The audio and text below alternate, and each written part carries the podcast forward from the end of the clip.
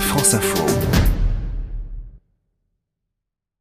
Croisières et selfies pris devant la banquise. De plus en plus de touristes profitent de la fonte des glaces pour s'enivrer des paysages arctiques magnifiques. Le photographe italien Marco Giordanello s'est amusé à capturer dans son objectif ces nouveaux rituels. Cyril Guinet du magazine Géo a suivi son périple. Principalement, ce sont des gens qui viennent d'Europe de l'Ouest, de l'Amérique du Nord et d'Asie. Parce que des tours opérateurs permettent de naviguer au milieu des fjords remplis d'icebergs. Il y a de moins en moins de pêcheurs. Beaucoup de petits bateaux se sont reconvertis pour emmener en balade une quarantaine de touristes. On est à 250 km du cercle polaire, lieu de prédilection pour ces touristes, la province canadienne du Labrador, et au Groenland la baie de Disco, le fjord d'Ilulissat. C'est le surnom qu'on lui donne, capitale des icebergs. Cette ville est située dans la baie de Disco, classée au patrimoine mondial de l'UNESCO depuis 2004. C'est ici qu'on trouve le glacier de Kangia, le plus gros producteur de l'hémisphère nord d'iceberg. Ce sont des montagnes hautes d'un kilomètre qui tombent dans l'eau, provoquant parfois des petits tsunamis d'ailleurs.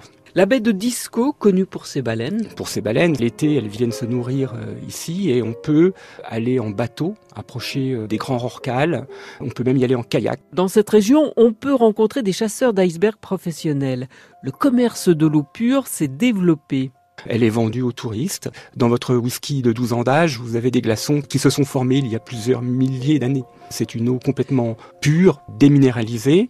C'est revendu aux fabricants de vodka ou d'alcool avec euh, le label euh, eau d'iceberg. Face à cette montée du tourisme, les populations locales se sont adaptées. Ça donne du travail aux Groenlandais qui vivent là. Ils n'ont même pas assez de bras pour l'hôtellerie et la restauration, ce qui fait que beaucoup d'Asiatiques viennent travailler là-bas. Ça a donné de l'espoir aussi à la jeunesse inuite, alors que dans la région il y a beaucoup d'alcoolisme chez les anciens. Les jeunes inuits, eux, sont au travail et semble avoir un avenir. Et au-delà du tourisme, les Terre-Neuviens vivent le réchauffement climatique comme une opportunité. Il y a des territoires qui commencent à être cultivés, on plante de la pomme de terre.